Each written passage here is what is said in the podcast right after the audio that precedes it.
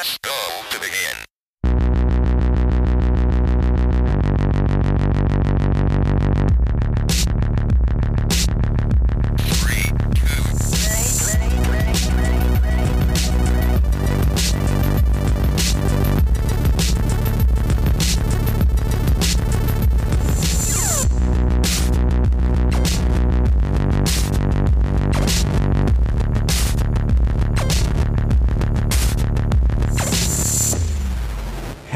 To the Free to Play podcast. Uh, you're probably wondering why the fuck I'm speaking English, and the reason is a pretty simple one because today's very special. Uh, you maybe remember our episode number 12 where me, Chris, and Jonas talked about Edmund McMillen and his games. Back then, The End is Nigh just released, and now a few years later, I can say, Welcome to the Free to Play podcast, Edmund McMillen. Hello. It's a real honor to have you. Thank, thank you for having me on. It's very cool. It's very cool that we did it because the time difference is uh, your your time is 10 p.m. now, right? Yeah, or mhm. a little bit after, and mine is 7 a.m. in the morning. So it's a little bit hard to do that, but uh, with enough coffee, I think it works. Well, I can I, can- I can go. I, we could have gone even later. Like I'm up until four in the morning. So this is I'm, I've I've I've fallen back to my old traditional developer schedule for for the long for the longest. I mean, this was just like my life. Me and my wife's life. Like sleeping in uh until like two three in the day, and then stay up as long as we can. Yeah, That was basically how it went. But then we had a baby, and when she started going to school, we had to be on a normal schedule, which was great. and so for almost a year, we had a normal schedule. Like we had, we never had a normal schedule in like what 16, 17 years or something. And suddenly we had one. It was really nice. And then now she doesn't have school. so Yeah. it's just fallen, it's fallen back into chaos. yeah. Uh, I saw your wife was pretty much at your side since the start, right? She was in the indie game, the movie where you talked about uh, Super Meat Boy. So Yep. since the start, we all know. I think. Um, Oh yeah, from there, long, right? long, yeah, long before that. Like before I started making games, um, I've been with my wife for twenty over twenty years, twenty one years, working on twenty one years. Yeah, yeah, so cool. she, I started dating her when I was still making comics, and um, she saw she saw everything happen from the from the very first iteration of my like interactive comics. Then they slowly turned into games, and then morphed into actual video games. That's that's really cool. Um, for people who don't know you, how would you introduce yourself to the audience, and how would you introduce yourself so they really buy your games? I don't care if people buy my games, but um, it doesn't matter to me. Uh, what I- what I usually say, like if somebody's like, "Hey, what do you do for a living?" I say I'm a game developer, or I say I'm an artist. And if they dig deeper, I say game developer, and then they'll say, "Any games I've played?" And I said, "Probably not." But if you know me, you know me because I made Super Meat Boy, and the if you probably the Binding of Isaac is what everybody knows me for now. But for Yeah. for a while, it was Super Meat Boy and Indie Game in the movie, and those were the two things that people really knew. Um, and nowadays, though, like if if I run into a kid, if I if I take um take take my daughter to the park or something, and uh, there's a you know eight year old to ten year old there, and they hear that I make games, and they come and ask me, "What games do I make?" I usually say, "You know that crying kid icon on Twitch." And they said, "Of course." they say, "Of course." I said, "I made that game," and they said, "What game?" And I said, "Well, it's based off of a game." And he's like, "It is." and that's usually what it is. So, I mean, most people know me as the guy that made the icon on Twitch of the crying kid, but they don't even know that it's from the Binding of Isaac. Oh, I never thought about that, but yeah, it makes totally sense. Yeah, that's. I mean, I have a hat. I have a um uh binding. It's one of the only hats I have. So if it's like a super hot day or whatever, and we're out at the beach, I'll put on my my Binding of Isaac hat, which is just the crying face, and people will be like, "Oh, Twitch, you, are you a streamer?" And I'm like, "No, I made that game." And they're like, "What game?" That's the Twitch icon.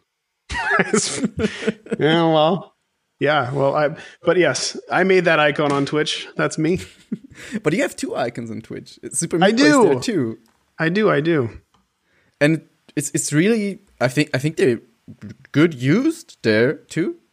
Yeah, I mean that was from the beginning. Like I was, I remember being contacted by them and, and, and them asking like permission to use the stuff, and I was like, oh yeah, sure. But it wasn't before they were like monetizing that stuff. But I, I didn't realize, I didn't realize until just last year when I heard from them and they were like, "Hey, um, you know, we want to officially license this," and then it's like, "Oh, this is like the Isaac. The Isaac face is like one of the top four icons that are used on Twitch."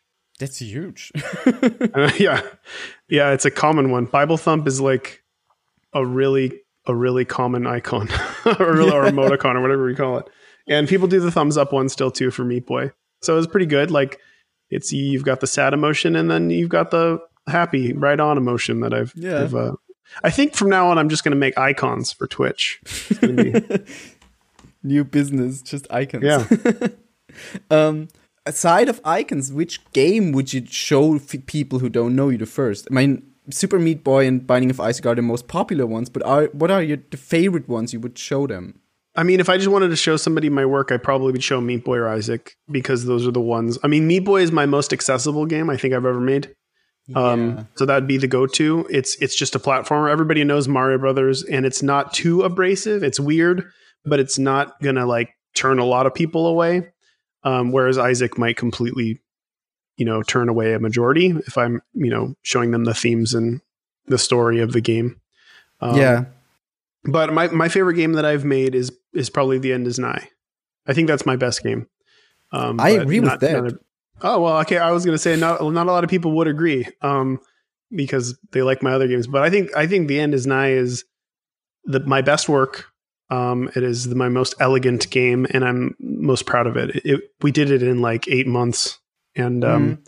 it just yeah, I love it. I just played through it recently, so it's I, every every year, like around the anniversary of a game, I'll I tend to um, replay the game yeah. just to see how it kind of stacks up after the after time passes. And um, yeah, I just played through. I played through the end is nigh, and I was I was in awe of my of my work, which is not something. it's it's something that's pretty rare because usually I'll play something and I'll be like, oh, that's pretty fucking rough. I could do better, you know. but um, with with the end is nigh, it was a yeah. I'm still I'm still very very, very proud of it.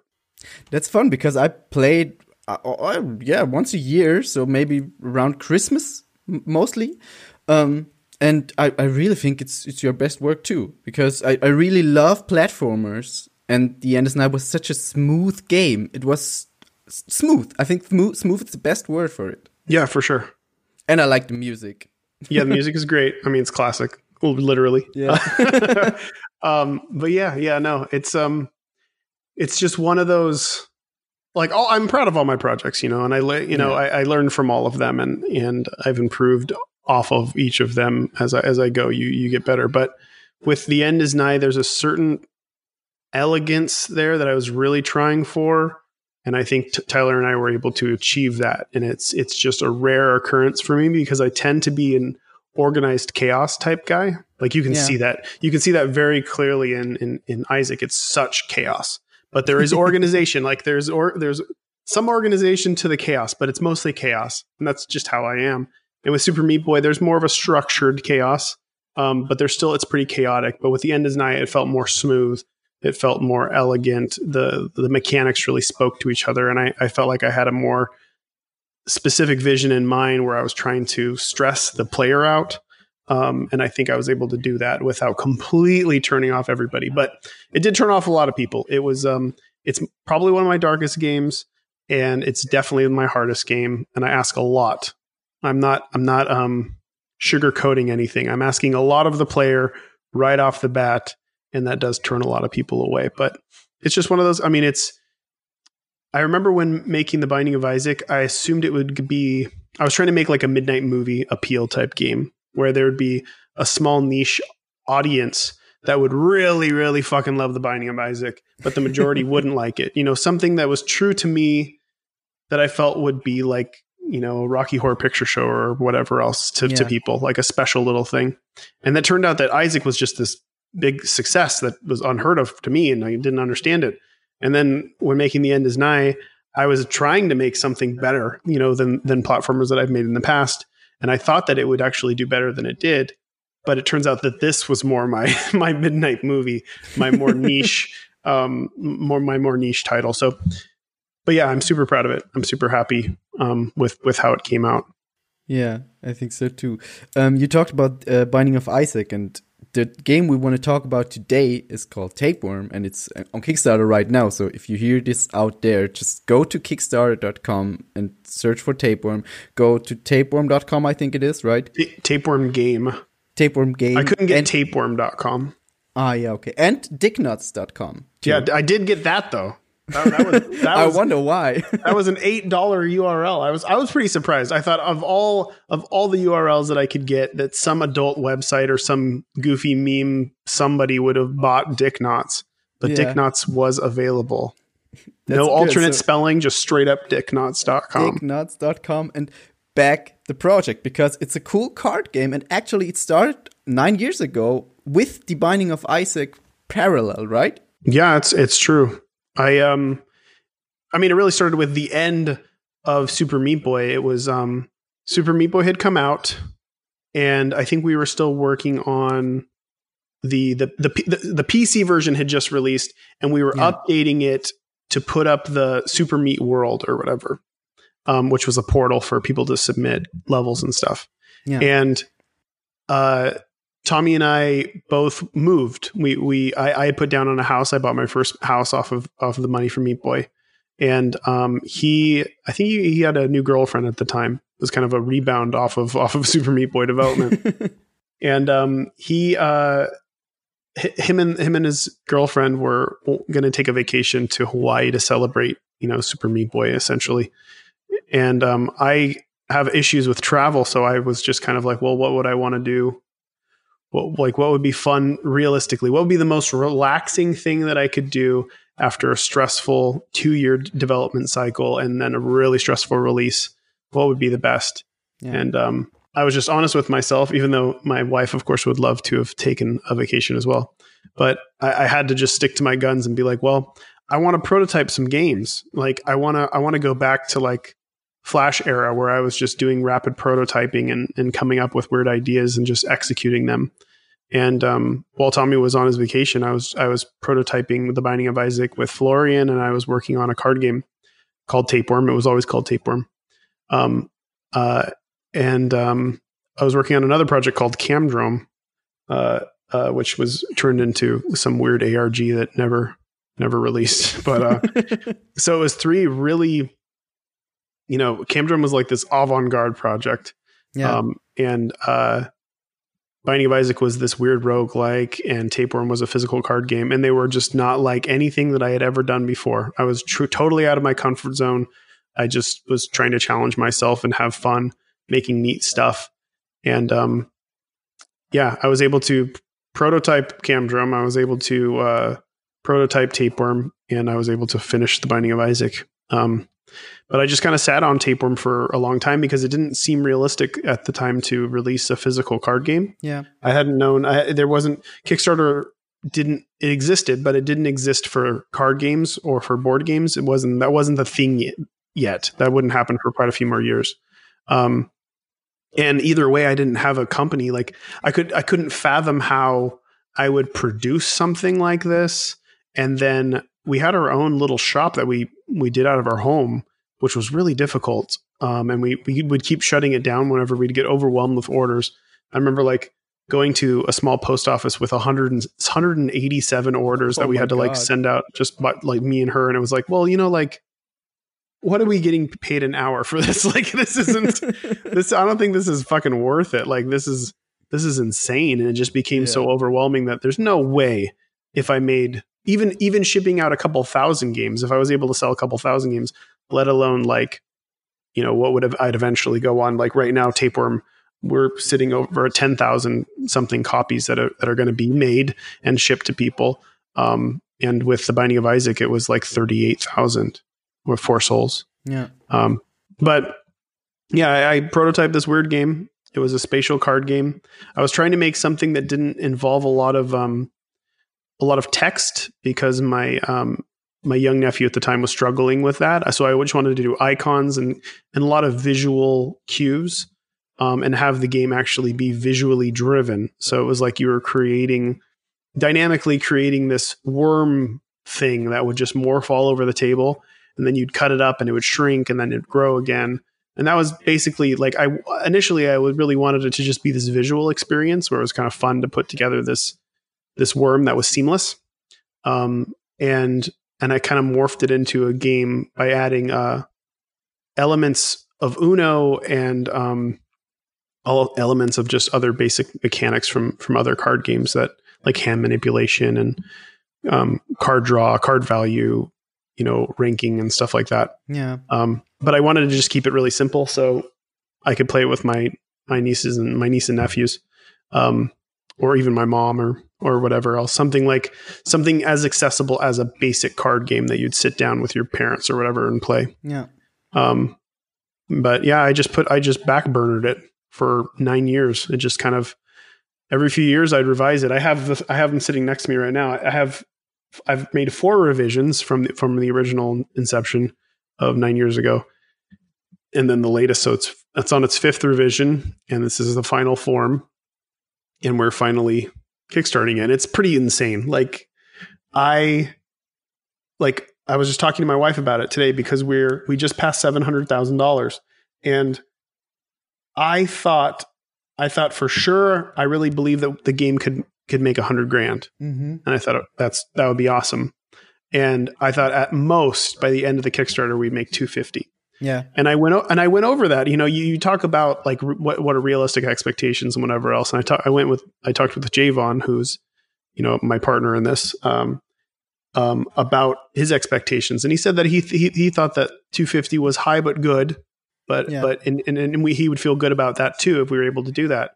And we hit that in the first couple days, and it was just like it really throws a wrench in your gears though too because when you when you have those expectations and you go in expecting that you put unlocks and you make all the stuff up accordingly right and then when you crush Yeah. it and then they've unlocked basically everything you've got to make a bunch of stuff up so it was it's both complicated but it's it's cool because you get to do you get to talk with fans and literally they get to tell you what they what what they would expect or what they feel would be worthy of an unlock. You know, Yeah. I didn't I didn't think that people would want alternate heads that were cameo cards from my different games. I didn't I didn't even think about that. But that's something that a lot of people said.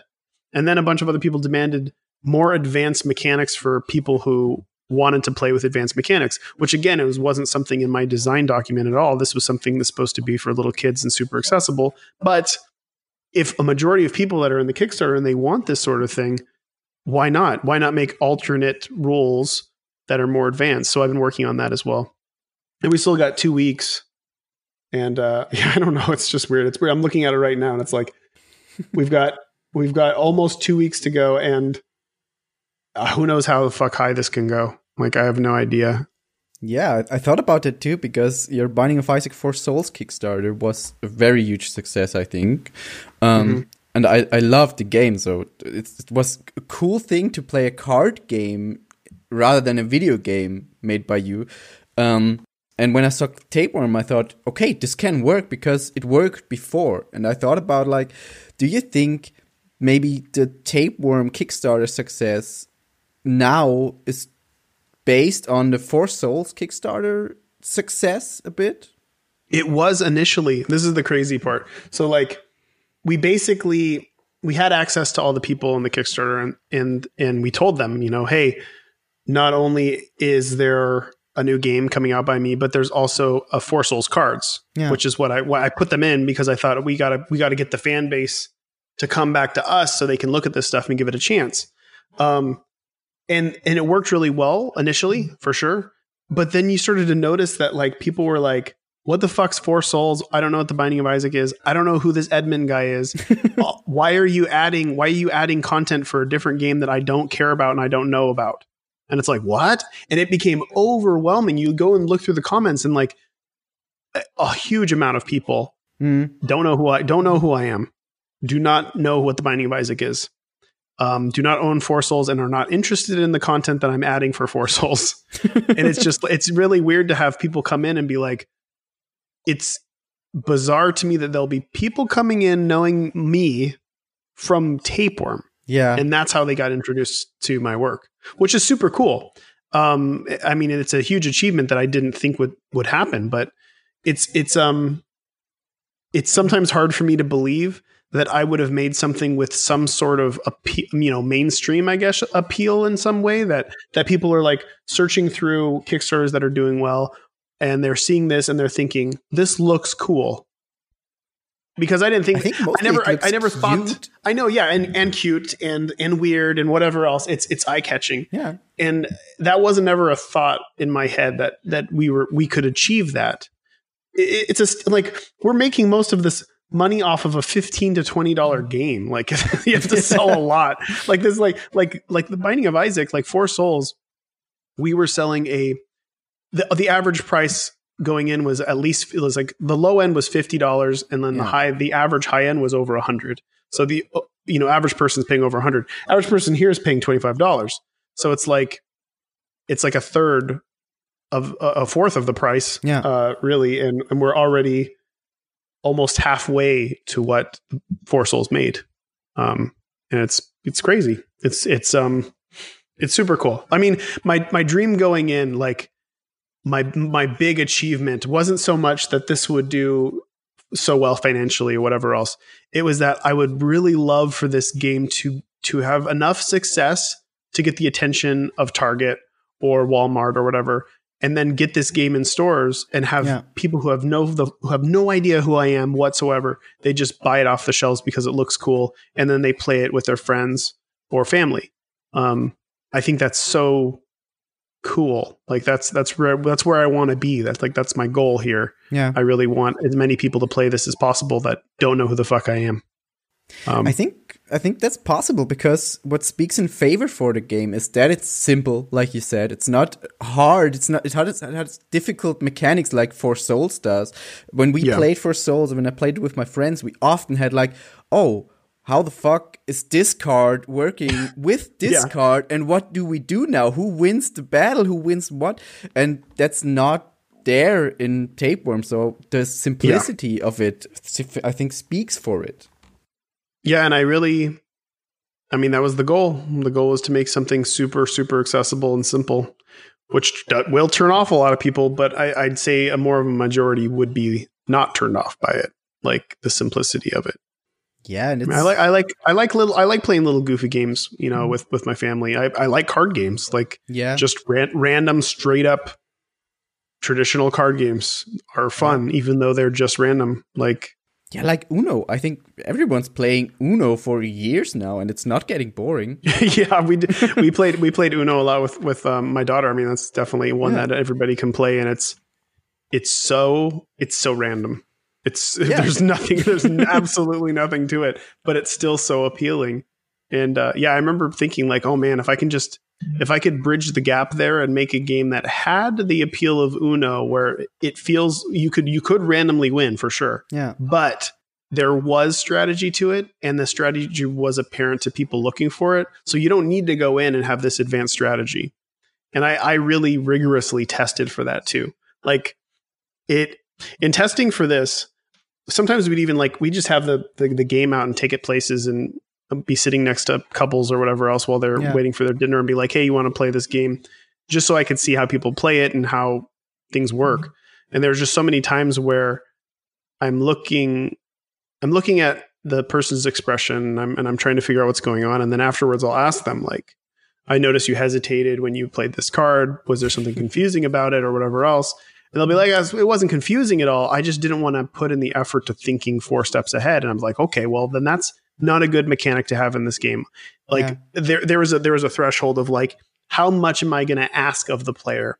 And i feel like at most i mean you can go you can go further than this for sure but uh, surface level at most i'm just asking you to evaluate the value of cards. Yeah, which cards are more valuable than other others and which cards should be discarded which cards should be kept how should you plan ahead? And there, there was um there's a lot of subtlety to not showing people how to win. Like in the instructions when i tell people how to play or whatever else i don't tell you how to win. I don't tell you any kind of advanced strategic tactics like obviously keep more of these cards or these cards are more valuable in your hand or you should try to hoard cards but don't let other people to just simply not let other people know that you're a threat. Like don't appear like a threat. It's like seeing seeing the all the players understand that and learn these really basic subtle indirect mechanics of the game felt really rewarding and neat. Um, and it, and I could tell that it made people, even though it's so easy and it's so simple and it's so straightforward, it still makes you feel smart when you realize,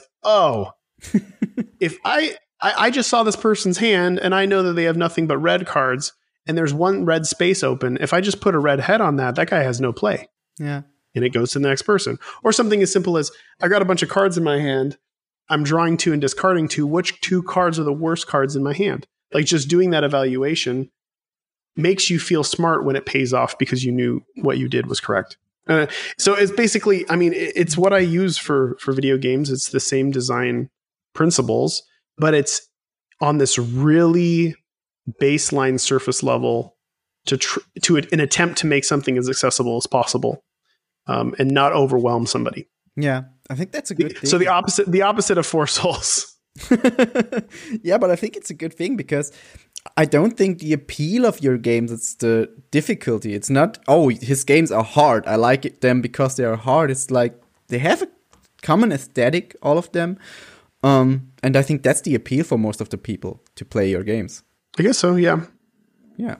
Um, you said Tapeworm was always called Tapeworm, and it was always a card game. Um, and you said you had like five revisions. Did it change much, or was it basically the same for the nine years now? It was it was very a lot of little subtleties changed and mechanics changed. Um, in the beginning, the game was more simple.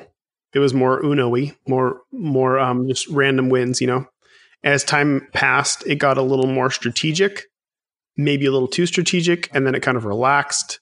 Um, like the example I, I gave before, there used to be a mechanic. Well, it's still a mechanic. It's a mechanic called Peek. Um, the mechanic called Peek used to let you look at the top four cards of the library and put them back in any order. Mm-hmm. Um, and that that was a mechanic that I thought was super simple. It's very very simple, and anybody could do it. But the thing is, is it's asking a lot of a player to pause during their turn and try to think three steps, four steps ahead, Yeah. and then and then do the right thing under pressure. Um, so I just cut that completely and, and and made it more simple. So it's it still has the same effect. You you draw a card and then you put a card, but instead of discarding your card, you put it on the top of the library. So you're forcing the next player to draw the worst card in your hand. Um, so it serves its purpose. It's the same sort of mechanic, but it doesn't overwhelm the player when they're when they're just you know working on it. The res- resolution is faster. For sure. And that's what I was, you know, I'm going for elegance here as well. Much like the end is nigh. I want this to feel smooth. I want the turns to go fast. And they do. Like there's there's not a lot of pausing and thinking um, Yeah. for for majority unless you're getting super competitive. Me and my wife sometimes will take we'll take a, a few a few minutes just staring at each other. But um but yeah, it's uh I'm trying to think. Like other revisions were just visual changes. Um, when I started working with Crystal, who did all the art um, based off of my designs, um, Crystal suggested that we there used to be a blue worm, and Crystal replaced it with a pink worm, which was super feminine and cute. And I thought that that was really good. And it wasn't it wasn't something that I would have done, but something that kind of cutified and- and feminized it more. And I really Yeah. appreciated that. So.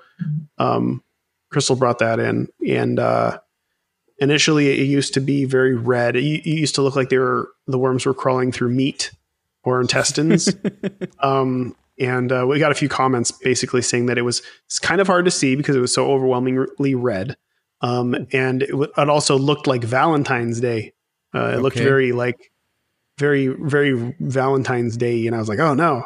So I turned it brown, and now it's poop. which I felt was perfectly, perfectly. Uh, Yeah, um, it's, it's, it's a common it's perfect for the aesthetic. you. it's it's yeah, of course. It, it, it's it's not an Edmund McMillen game if it doesn't have poop. That's right, yeah. um, what I thought about when uh, thinking about Tapeworm and Binding of Isaac, because they're kind of linked together now with the card game too. Um, do you think Tapeworm can ever go the other way around and being made into a video game? Maybe not like with the same mechanics, but something different with the Tapeworm characters? Sure, but I don't want to. I mean, the whole point of this is I want to do something new. Like I could have, tur- I could have just made this into an Isaac game. I could have made it Yeah. into an anything game. You know, like anything that I've already done.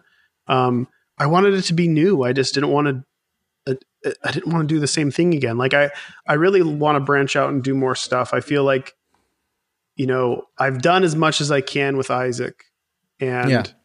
And this is one of those things where I think Tapeworm is just going to be Tapeworm. It's just going to be the card game, and I don't want to turn it into this IP that I can expand on. I just I want to have the ability to just do something fun and small, release it, and then move on to something else. That's really cool. That's I think a very cool thing you do uh, with the End is Nigh also because it was something very new. It could have been like I don't know Meat Boy Two or Binding of Isaac, the platformer, but it was Yeah. a new IP and which is maybe hard because you have to get the people to uh, at last buy it. So uh, Yeah. like it. I don't know. Um, And that's so that, that was something that a lot of people responded with. The End is Nigh. Like, why didn't why wasn't this just Meat Boy Two? Like, yeah. why you know he would have sold a, a million copies you know whatever and it's just like it's not i just don't care i don't know how to like i don't care i don't care about selling a million copies i care about making something new and not that's not boring to me i don't want to run into the ground i don't i never want to become the tv show that you loved that had too many seasons and got bad Yeah. you know what i mean The Simpsons. Hey, yeah, exactly. like it, I, I can still go back and watch seasons one through five and be fine. yeah. Um, you know, those are fucking amazing seasons. yeah. Um, but it's it's true though, but it it does it totally. It's not hard to completely and utterly taint a show. Like I remember watching the first couple seasons of Dexter and really liking it, and it just took Oh, a yeah. fucking dump, and it just Mm. tainted everything. Like it Yeah. tainted the whole thing, and I just don't. I really don't want to do that. I want to be as careful as I can with this sort of stuff. Um, with with Isaac, I've I've this is the last expansion. Yeah. I, I would love I'd love to do a sequel one day, but it's not high priority for me. You know, I want to I want to move on and do different things. Yeah. That's what you always did, I think. Um, and I have a question written down concerning that because I thought about what would be the most difficult approach for you. What genre do you think is the most difficult one to push you even more? Sports, sports game.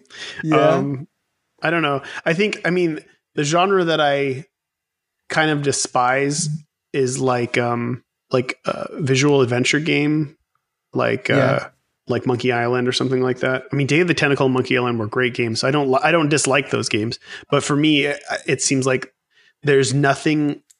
Or like Shadowgate, I played the hell of that too. But there's nothing there for me that is uh, fun okay. and it would be a challenge for me to try to come up with something that would make it fun enough for me to want to work on because it's just a basic narrative. Yeah. and it's like why not just write a drop make a comic book about this? I don't know it's kind of funky but I, again if i put enough thought into it maybe i can make it interesting but I, would- I mean i'd love i'd love to make a, a shooter one day like a first person shooter. I'd love to make a mm-hmm. multiplayer game. I have um, an RTS that I've been working on on and off behind the scenes with Tyler. I'd love to be able to finish that one day. Um, there's a, a like a puzzle horror type game, like a Myst horror type game that Mhm. I I'd love to do one day.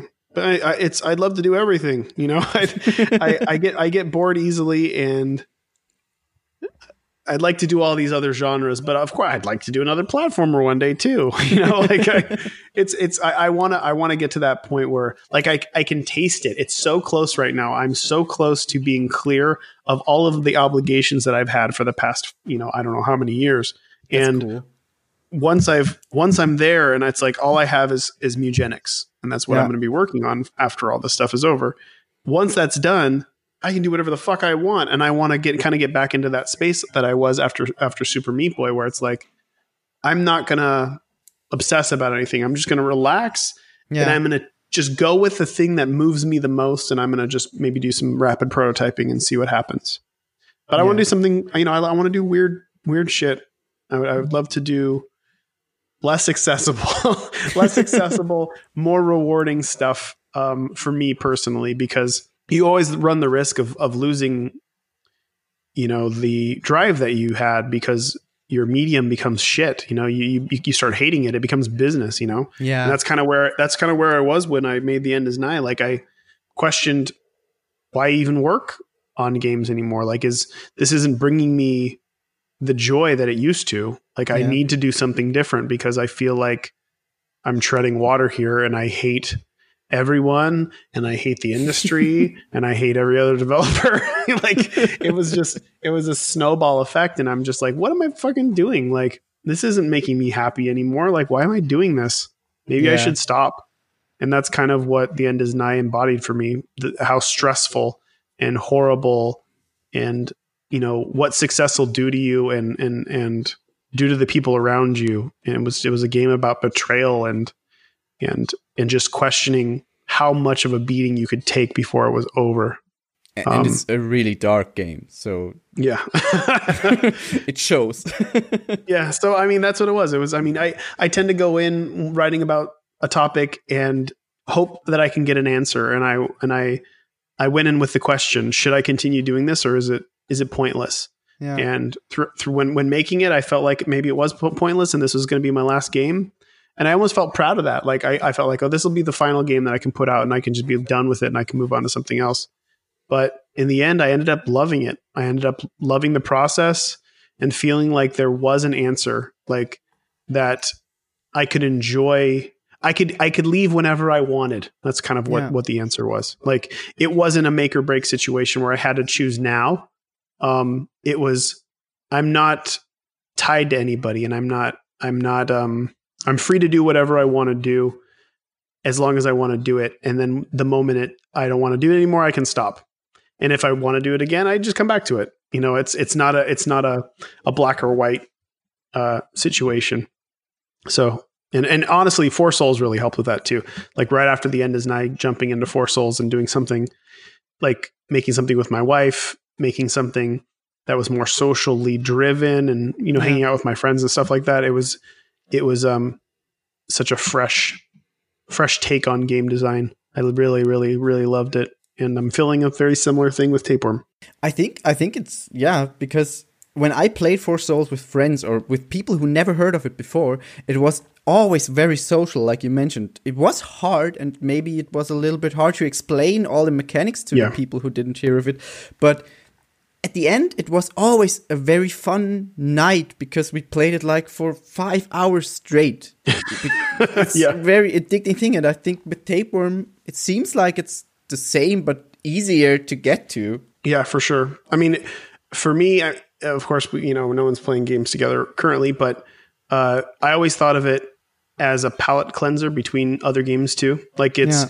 it's either gonna for it's either gonna just be a fun card game for for fa- friends and family, or it's gonna be a game that you can to to break up the monotony of some complicated game or or whatever else that you're playing. Like it's a fun it's a fun even more social game um, because it's the the more casual you make something, the more you can shoot the shit with your friends and just kind of have fun and, and, and talk about whatever.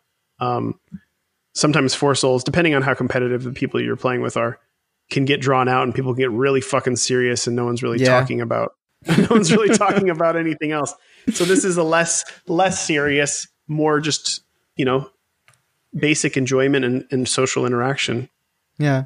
Um, we mentioned dicknuts.com and dicknuts per se. Uh, what would you say about dicknuts? Um, I'll say this. So going into the Kickstarter, so I'm working with Javon, who works for um, Studio 71, uh, and they they helped publish and distribute and manufacture Four Souls, and they're doing the same with Tapeworm. And going in, I told I told Javon like I have a dream, and this dream and this dream involves making an alternate version of Tapeworm, except it's all dicks and it's very adult. And he's like, he thought it was fucking hilarious. Like he was just cracking up and he was like, oh my Yeah. God, that'd be fucking amazing.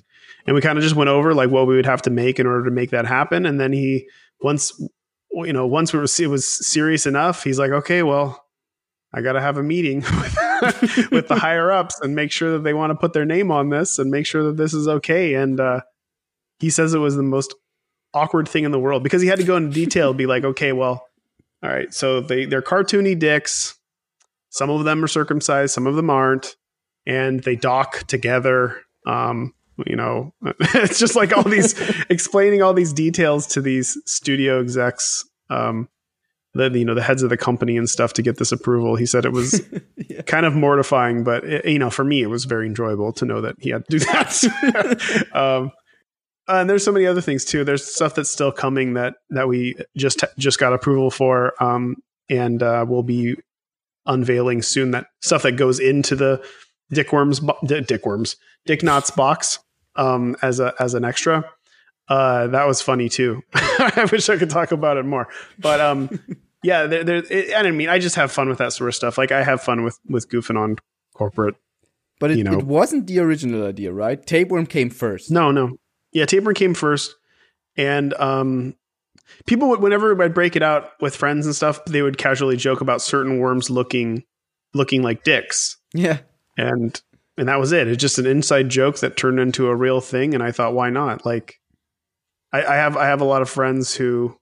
When I tell when I told them about the idea of doing it, were like, "Oh my god! Like you have to, like you just have to do it. Like please, please do it." So yeah, we did it, and I had a lot of fun making the trailer too. It was pretty fun. Like it um, was a very good trailer too. my- I really like the, the the foreskin joke. yeah, it is. Um, it's pretty funny. The uh, the, the the guys that did the trailer came out uh to do the initial trailer, and I'm like, okay, so this is the you know basically this is the budget we have for for the for filming. I want to I want to shoot the initial trailer, and then we're going to do kind of a goofy one. yeah. And you know, I didn't really tell them what was going on, and then when they finally uh finally started filming it, I think they kind of realized what was what was happening. I'm like, just just um just keep recording, and I'm just going to keep saying stuff, and uh, we'll cut together something funny, Yeah. and uh, that's that's the end the end product. Did you come up with any extra rules or extra things for uh, Dick Knots, or is it, uh, as you said, foreskin for tapeworm?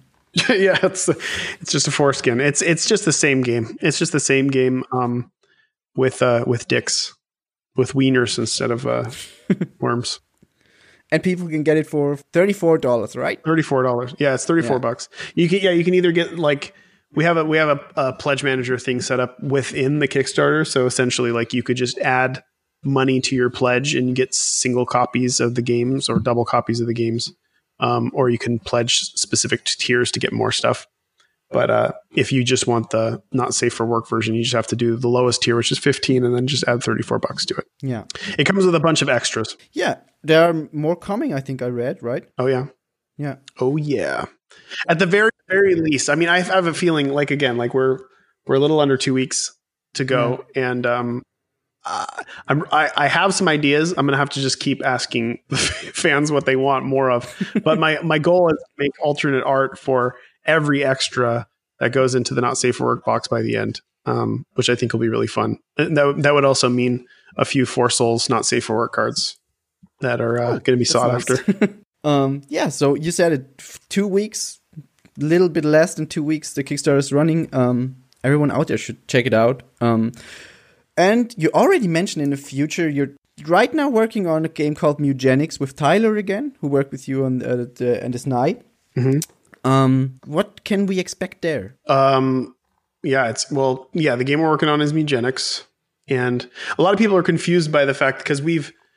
I announced Mewgenics when I was working with Team Meat Yeah. um, around the same time as the Binding of Isaac, and uh, within within a less than a year of announcing it, it turned into vaporware, um, and uh, I, I ended up leaving the company, and years later, um, decided I want to I want to remake it.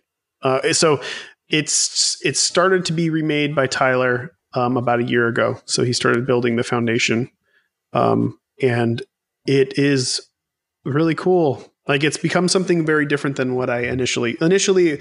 The game is a cat breeding simulator where you selectively breed cats with special abilities and mutations, um, and then you use them in these Pokemon, these crude Pokemon battles to fight other other things, and um, it and then you like fill your house with hordes of of items and stuff that you discover along the way. That's so it was always like it's my Animal Crossing meets um meets Pokemon Yeah. uh, and, and that's what I always wanted to do. And it's still it's still that, but we've we've taken it one step further and turned it into an Animal Crossing meets Final Fantasy Tactics. I saw Um, some clips on Twitter because Tyler posted them, and it, it Yeah. looks crazy. So I, I I don't know what to expect. It's insane. It's totally insane. It's becoming even like a Diablo-y type game too, which is nuts. Oh my god! but um, super happy with it. Um, I'm looking forward to once once this is finished and uh, Repentance is out. Um, just basically only putting all my attention on that. It's a bigger project too. It's going to be the biggest project that I've ever worked on. Oh. Um, we are. Uh, th- I'm working with um, an animator uh, who's a better animator than I am. Um, his name is Marty, uh, as well as Crystal. Um, and Crystal's doing background art Yeah, and then Tyler's programming, and we actually have somebody building an editor and tools. So it's like this is the largest, this is the most people I've ever worked with, you know, and also musicians as well. And not only are is am I working with Ridiculon uh, for all the music, but Ridiculon is outsourcing vocalists because the soundtrack to this game is batshit fucking crazy. Like we've got thirty something tracks that are full studio recordings with like they are legit songs. They all sound like yeah. oldie time like it's great it's it's gonna be nuts That sounds fucking huge. Like the Ed Mc- McMillen Avengers coming together for for this huge thing. I'm really excited now. we'll see i mean it, it's it's definitely gonna be an organized chaos Yeah, situation. It's gonna be more akin to the binding of isaac. Um and uh but yeah it's still in the early stages. I don't foresee it coming out for one or two years. Um but i just i just really want to stay open and have a lot of fun making it because th- this was my dream game. And when it was basically canceled way back when it was i just was so depressed. Like i felt yeah. so depressed because it was the only thing that I wanted to make um, and for a long time. Uh, and now I'm able to do it again. So I think uh, I think people dig it. It's going to be weird, super fucking weird. I have no idea who we're making it for, who's going to really love it because it has so many weird. I mean, it- the good thing is everybody at this point has played Animal Crossing and Yeah. knows so much about Animal Crossing Everybody. even the hardcore, even the hardcore gamer who is like, I'm really into turn-based strategy games, who would really be into Mewgenics, would also be fine with the Animal Crossing aspects. yeah. So yeah, it's it's crazy, but it's very, man, I don't even know. Like we we went over item stuff uh, the other night, and uh, there's so many fucking complicated systems. We gotta try to gotta try to make them as elegant as possible. But uh, yeah, expect um expect the Binding of Isaac meets Final Fantasy Tactics in an Animal Crossing world. Which sounds so weird, but I think it will work out. Yeah, totally. yeah. Um, I think that kind of wraps it up. I, I, I'm very excited to play Tapeworm when it comes out. You have a print and play edition Yeah. for all the backers, so that's a cool thing right now because you can't meet your friends. Um, For sure. and so that's cool. I'm very, very excited to play it. Um, and yeah, do you have anything last words for the people out there? um, stay safe and have fun. I, I mean, I um, if if if you want to, if if any of this did anything for you, and you want to hear me talk endlessly and incessantly for for hours, um, I'm I'm hanging out. I'm hanging out with all the backers whenever they want to hang out. Um, uh, probably like four four days a week. I do streams where I just hang out with fans and uh, we banter back and forth and come up with cool cool solutions to things and cool additions. And we've got yeah, we've got about two weeks to go, so we're just a little over the halfway point on this Kickstarter, and uh, um, I want to see I want to see how crazy things can go for sure. So tell your friends. Thank you. Thank you very much. Thank you that you have been a guest here. I'm very honored and stay safe, like you said. Thanks for having me.